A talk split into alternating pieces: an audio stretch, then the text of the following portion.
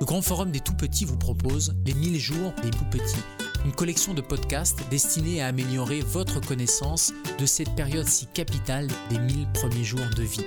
Je suis le docteur Gérald Kierzek, médecin et chroniqueur médical, et j'ai le plaisir d'aborder avec vous, à travers d'interviews exclusives, les avis et conseils d'experts reconnus pour leur connaissance, mais aussi leur expérience en matière de prévention précoce. Alors, joyeuse écoute. Bonjour Cédric Javenot.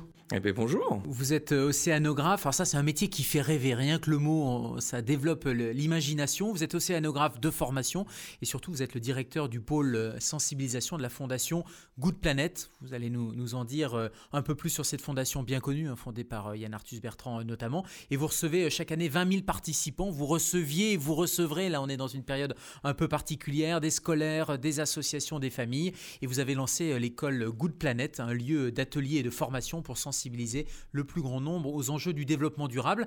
Qu'est-ce que la Fondation euh, Good Planet Elle a quel âge et, quelles sont ses missions? Bah, La Fondation Good Planet, c'est un, un rêve fou qui est né dans la tête de, Yann Arthus Bertrand. Alors, évidemment, euh, photographe, réalisateur, militant euh, célèbre de la cause environnementale et de la solidarité.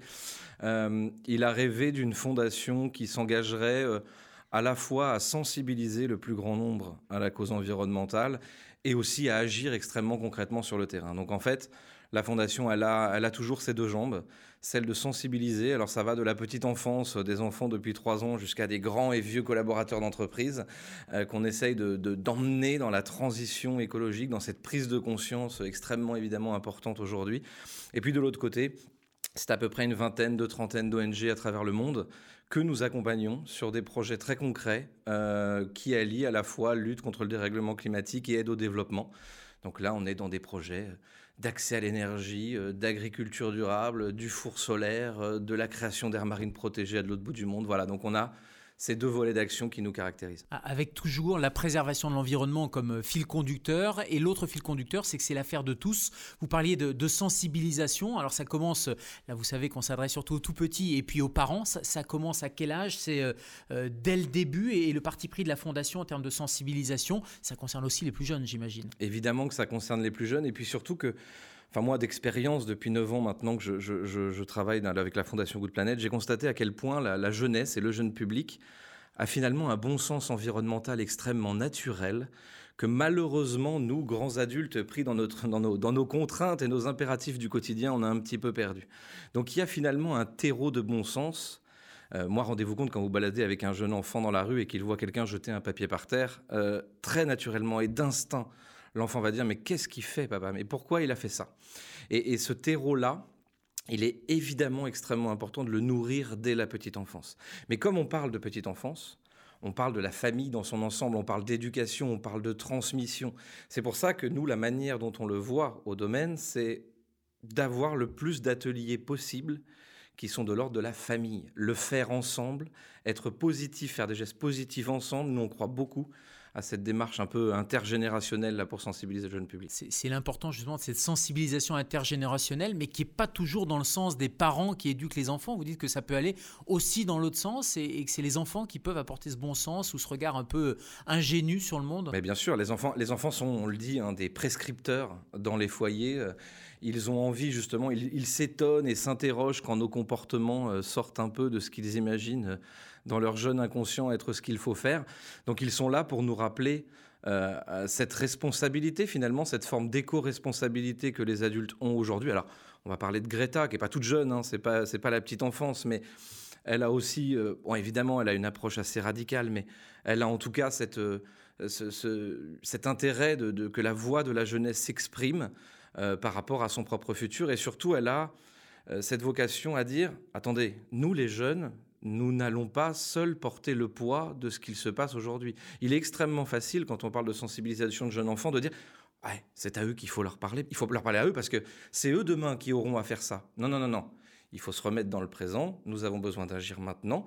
Les jeunes générations, mais aussi les adultes de maintenant. On n'a pas à déléguer non plus tout le poids de la charge et de la responsabilité à nos enfants. Et chacun est un maillon justement de cette sensibilisation, ou plutôt de cette prise, euh, prise de conscience. Vous êtes le, directeur de l'école Good Planet, hein, vous avez lancé même Good Planet. Qu'est-ce que vous y faites à cette, euh, à cette école de la, de la planète? Il y a des ateliers, il y a des formations. Quand vous parlez d'intergénérationnel, concrètement, ça se manifeste comment? Eh ben, Exactement, ce, ce lieu-là, il se veut un lieu d'ateliers très pratiques, de bienveillance, où on va venir expérimenter ensemble euh, ce que ça veut dire plus concrètement de préserver l'environnement. Alors, on y fait des ateliers pour les scolaires, c'est-à-dire que voilà, de la maternelle jusqu'au lycéen. Eh ben, vous venez, euh, vous venez directement, vous venez avec votre classe et vous pouvez découvrir le climat, la biodiversité, les enjeux de l'eau, l'alimentation durable, la lutte contre le gaspillage alimentaire. Vous pouvez venir aussi, euh, quand vous êtes un adulte, vous pouvez venir faire des cours, faire des ateliers chez nous. Et puis, comme je l'ai dit, une grande partie de ces cours sont faits pour être faits en famille. Et, ce qui est génial, alors je vais prendre l'exemple de l'école de cuisine, qui est un exemple qui me vient souvent, mais par rapport à la durabilité en cuisine, moi je crois que le premier pas, c'est déjà de recuisiner. Recuisiner, c'est déjà la base. Parce qu'on redécouvre un produit brut, on s'intéresse à la saison, on réapprend à, à, ce que la cuisine soit un moment de plaisir et où on prend du temps. Donc pour moi, c'est déjà un premier pas. Et j'ai constaté à quel point euh, les gens cuisinent peu ensemble et en famille. Et le premier atelier qu'on a fait au domaine quand on a ouvert l'école Good Planet, la première famille m'a dit, mais tu te rends compte Cédric, c'est la première fois que moi et mes deux enfants, avec mon mari, on cuisine ensemble pendant deux heures et on prend le temps de parler d'alimentation et de cuisiner ensemble. Et ça va bien au-delà de l'alimentation durable ou de l'environnement. On imagine qu'il y a des liens, ça retisse le lien dans la famille, justement. On est au-delà de la prise de conscience environnementale. Mais c'est extrêmement important d'avoir ce lien d'éducation, de transmission. Et puis, on le sait, nos vies, elles débordent d'activités, de rythmes. Et l'environnement, il a pour vocation à nous replacer dans un contexte plus général. Donc, il nous force d'une certaine manière à dézoomer à prendre le temps, à s'arrêter, à comprendre le sens des choses, le sens de notre consommation effrénée, pourquoi je consomme, en ai-je vraiment besoin, est-ce que je peux recycler, donner une seconde vie au produit. Elle nous demande un peu de faire pause et de nous mettre en empathie avec le reste du monde. Mais l'empathie avec le reste du monde, pour moi, elle passe d'abord par l'empathie avec son voisin, avec celui avec qui on va partager un petit moment là, convivial, intéressant, avec qui on va échanger. Ça veut dire qu'on peut le faire au quotidien, ça veut dire qu'on peut le faire en atelier, on peut apprendre, vous sensibiliser, vous éduquer, mais c'est surtout quand on rentre à la maison, il faut qu'on continue ces moments de partage. C'est ça, il faut, qu'on, il faut que surtout on intègre ce côté positif à l'action. Alors j'invente rien, mon patron a ce motto depuis déjà très longtemps, euh, on va le résumer par agir rend heureux. Euh, voilà quelque chose qu'à mon avis on peut garder en tête, c'est quand on agit ensemble eh ben, on va y trouver une joie, un truc positif qu'on va avoir envie de faire circuler dans la famille et qu'on va du coup aussi avoir envie de faire circuler au-delà de son cercle familial. Et pour moi, la sensibilisation, c'est ça, c'est donner envie aux autres d'avoir envie d'agir. L'écologie positive, c'est qu'on parle souvent d'écologie punitive, il y a un côté un peu, euh, c'est difficile, c'est négatif, il y, a, il y, a, une punition. Là, vous êtes vraiment sur le côté euh, positif, écologique, psychologique, familial, on peut le décliner euh, de plusieurs manières. C'est ça, et on est sur cette écologie positive. Alors évidemment, on n'oublie pas que euh, dans l'écologie aujourd'hui, si on en fait un constat euh, les yeux ouverts, les chiffres sont loin d'être très positifs. Hein. et aujourd'hui, l'érosion de la biodiversité, 70% des espèces sauvages, animales et végétales qui ont disparu, des chiffres qui, dans 100 ans, nous annoncent une élévation de température de plus 3, plus 5, avec des conséquences écologiques dramatiques. Donc il faut, oui, avoir cette écologie, positive, mais pas naïve. Il faut qu'on garde les yeux ouverts sur le constat et qu'on se dise que agir maintenant, c'est nécessaire pour éviter une situation beaucoup plus grave dans les années à venir, et que c'est ça qui est positif. Il faut garder que c'est positif pour la planète, c'est positif pour soi. Et c'est positif pour le lien, c'est positif pour, la famille. Pour celles et ceux qui nous écoutent, quels sont les principaux leviers ou piliers d'une alimentation plus durable? On parle beaucoup d'alimentation durable. Au quotidien, c'est quoi? C'est extrêmement simple. Il y a, pas, je parlais tout à l'heure de bon sens. Je crois déjà, c'est l'alimentation du bon sens. Avec quelques piliers, en gros, on peut les résumer bio, local, de saison et réduire son gaspillage alimentaire. Le bio, évidemment, le bio, vous le savez, c'est un cahier des charges avec une, euh, où, l'utilisation des pesticides n'est pas possible. En revanche, le bio, bah, il se peut effectivement qu'une grande partie des produits bio soient un peu plus chers. Euh, donc c'est un levier que certains peuvent activer et que évidemment j'invite à activer euh, très fortement. Mais si on prend par exemple le pilier de la saisonnalité, voilà bien un pilier du bon sens. Aujourd'hui, une tomate, par exemple, euh, produite sous serre, c'est 8 fois, plus, fois plus de gaz à effet de serre qu'une tomate produite en pleine saison. Et c'est surtout aussi 4 fois moins de vitamines. Donc, Et, franchement, qui ne l'a pas fait, ça, d'aller acheter une tomate en hiver, la manger, dire eh, Tu te rends compte, franchement, elle a aucun goût. Allez, je me lance, elle est dégueulasse. Et pourtant, on ne sait pas pourquoi, réflexe conditionné, une semaine plus tard, 15 jours plus tard, on va remettre ces tomates dans notre panier alors qu'on a tous fait le constat que cette tomate n'avait absolument aucun goût et aucun intérêt. Donc, la saisonnalité, voilà bien quelque chose de bon sens, extrêmement facile, qui réduit euh, notre impact sur le climat et qui aussi est bon forcément aussi pour notre santé et pour notre portefeuille bien sûr. Euh, il y a la viande, on peut parler aussi du sujet de la viande. L'alimentation carnée aujourd'hui, évidemment, la production massive de viande industrielle, c'est la pire plaie euh, aujourd'hui quand on parle de dérèglement climatique. Aujourd'hui, il faut, pour prendre quelques chiffres, il faut par exemple 15 000 litres d'eau pour produire un kilo de viande de bœuf, etc. Donc je ne prône pas ici le végétarisme. Ce que je dis, c'est que réduire un peu sa part de viande dans son alimentation, eh ben, c'est aussi un bon geste pour la planète. L'idée, c'est manger mieux, manger moins. Et ça, c'est une idée que les enfants, euh, sur la viande par exemple, parce que les enfants sont très sensibles, notamment aux animaux, au bien-être animal, à la protection, etc. Quel est le message Comment vous passez ce message-là? Vous le passez à la fois avec le message écologique, mais aussi le message de protection des animaux, de bien-être? Bah, tout ça fait partie de la même, euh, effectivement, de la même dynamique. J'ai beaucoup parlé de gaz à effet de serre. Mais au-delà de ça, euh, on va parler de la ressource en eau, on va parler euh, de la déforestation en Amazonie euh, liée à la production de soja. Là aussi, on a perdu un bon sens agricole de ce qu'était aujourd'hui d'avoir ses propres prairies, de nourrir ses vaches. Voilà, on est maintenant basé sur un, un, système alimentaire qui nous force à faire venir de loin.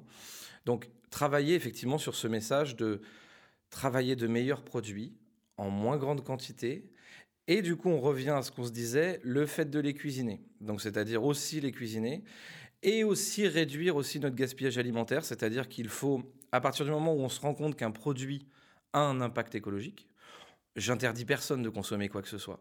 Mais une fois qu'on a finalement euh, eu ce produit, on doit se rendre compte qu'il a une valeur. Cette viande, ce morceau de viande, il a une valeur. Il a la valeur du travail de l'agriculteur, il a la valeur des ressources naturelles qu'on y a mis.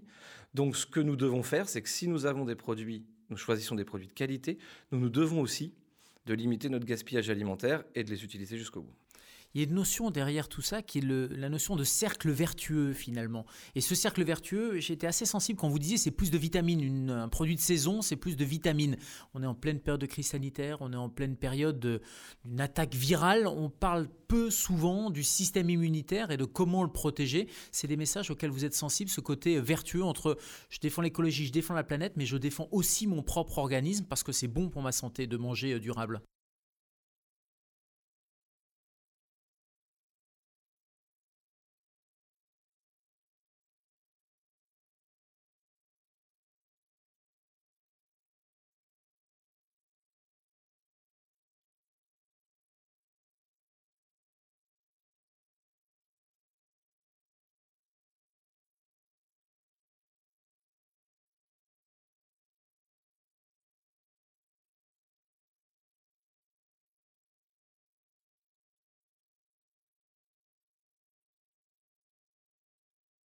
Combien de personnes vous avez sensibilisé Alors vous le faites avec, euh, avec votre école, vous le faites avec la fondation, vous le faites avec des partenariats, mais ça représente combien de personnes euh, à date? Pour quels impacts? Vous êtes capable de, de le mesurer? Et puis qu'est-ce qu'il faudrait pour aller plus loin? Alors c'est très difficile de mesurer comment euh, une rencontre furtive, aussi positive soit-elle, à la fondation Good Planet comment ça, ça, ça, ça, percole dans les foyers. Mais ce qui est sûr, c'est que les gens reviennent déjà. Donc moi, j'ai déjà un bon point. C'est que les gens ont envie de revenir nous voir. Donc c'est que peut-être qu'on a suscité ce petit déclic. Nous, on est là pour susciter ce petit déclic. Alors, je vais prendre une année de référence, hein, qui est l'année. Euh, maintenant, on parle en avant Covid. Euh, en avant Covid, euh, on a eu la chance de recevoir à peu près 80 000 visiteurs au domaine de Longchamp pour tous nos ateliers du week-end, nos événements, nos conférences, nos rencontres. Et sur les ateliers proprement dit, on a reçu 20 000 participants. Donc, comme je l'ai dit, de la petite enfance jusqu'à des grands collaborateurs d'entreprise. et ça, et ça, voilà, ce qui est intéressant, c'est quand on nous appelle aussi derrière en disant bon, ok, euh, est-ce que tu peux m'envoyer euh, des outils en plus? Alors je parle notamment des enseignants, qui est un public que j'aime beaucoup parce que je pense qu'ils ont un rôle évidemment d'éducation extrêmement important. Quand j'ai beaucoup d'enseignants qui une fois être venus avec leur classe me disent euh, voilà maintenant j'aimerais monter un projet dans mon établissement, j'aimerais emmener les jeunes vers quelque chose, j'aimerais surtout les amener vers un projet qui vienne d'eux. Alors c'est vrai comment tu peux nous nourrir, qu'est-ce que tu peux nous apporter pour que nos jeunes aient envie derrière de porter leur propre projet? Et ça, voilà, ça, ça je trouve que c'est des, bons, c'est des bons indicateurs pour nous quand derrière, On voit que les gens s'emparent du sujet. C'est pas un sujet dont on doit être propriétaire, c'est un sujet dont tout le monde doit s'emparer et doit très concrètement essayer de mettre en place des choses de son côté. Qu'est-ce qu'il faudrait pour aller, euh, pour aller plus loin, pour l'étape d'après? Alors vous avez parlé de, de, Greta Thunberg qui a été un peu une, icône. Il y a eu un avant, un après Greta Thunberg. Il faut d'autres ambassadeurs. Il faut que ce soit au contraire une appropriation de, de gens anonymes un peu partout. C'est quoi l'étape d'après? Déjà, je pense qu'il faut qu'on commence à croire ce que nous savons. Alors c'est pas à vous que je vais parler de la crise sanitaire, mais évidemment euh, croire ce que nous savons. Aujourd'hui, les scientifiques alertent, les scientifiques préviennent. Il, y a des courbes, il y a des projections, il y a des simulations, des modèles. Et la trajectoire, en tout cas ce qu'on nous annonçait il y a 20 ans ou 30 ans sur le dérèglement climatique, se confirme. Les modèles qui ont été faits il y a 20 ou 30 ans sont exactement fidèles à la réalité du moment. Et quand ces modèles nous annoncent que dans 80, euh, 100 ans, la situation va considérablement se dégrader avec de gros impacts, il faut que nous appliquions le principe de précaution, il faut que nous soyons vigilants et que nous nous disions que cet avenir est dans nos mains. Alors, je sais que c'est compliqué hein, sur la crise sanitaire, ce qu'on peut nous avoir annoncé en juillet, on ne le croit pas forcément pour novembre. Alors, comment euh, essayer de se mettre en empathie avec quelque chose qui va se passer dans 80 ans et qui va peut-être d'abord concerner un agriculteur du Bangladesh plutôt que nous avant? Donc, il faut vraiment qu'on ait cette euh, prise de conscience qu'on se dise, OK, oui, on y croit, oui, on a envie, et surtout, oui, c'est possible. Aujourd'hui, il ne sera pas possible de lutter, d'arrêter le dérèglement climatique, mais il sera clairement possible si on agit dès maintenant, et surtout prendre conscience que c'est maintenant. Attendre 10 ans, attendre 20 ans, c'est se planter, qu'il faut qu'on agisse là pour limiter le dérèglement climatique et l'avenir de nos enfants si vous aviez un ou deux conseils à, nos auditeurs et auditrices qui sont des futurs ou de jeunes parents, on est sur les 1000 premiers jours de vie, de la conception jusqu'aux deux ans, c'est quoi les un ou deux conseils pour préparer leur enfant? Parce que c'est pas à l'enfant qu'on va pouvoir passer ce, conseil, il est trop petit. En revanche, il y a déjà des réflexes à. Le premier, c'est vous êtes des exemples. Euh, voilà, vous le savez, le rôle du parent, c'est l'éducation, c'est d'être un exemple pour ses enfants. Donc, chaque geste du quotidien, même si vous avez l'impression que votre enfant en bas âge n'a pas conscience de la signification de ses gestes, vous laissez une trace dans son jeune esprit, qui est évidemment fondamentale. Donc, euh, ce que vous faites à vous-même aujourd'hui de positif, vous le faites euh, vous le faites à votre enfant et aussi dans son éducation et dans son avenir. Et puis surtout du positif. Il faut que l'écologie soit des temps de jeu, d'amusement, de positif. Donc amusez-vous, faites goûter des produits, faites-lui goûter des produits bruts, jouez avec l'alimentation, faites-lui découvrir le goût.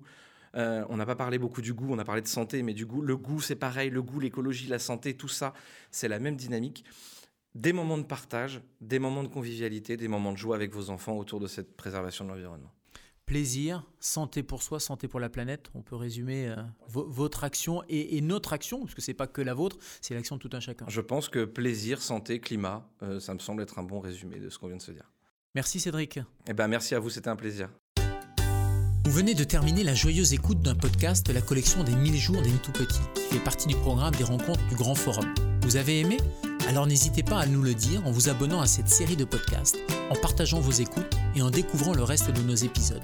Et puisque les rencontres du Grand Forum ne se limitent pas au podcast, rendez-vous sur la plateforme des rencontres qui vous donnera accès à des contenus originaux et diablement efficaces pour améliorer vos connaissances.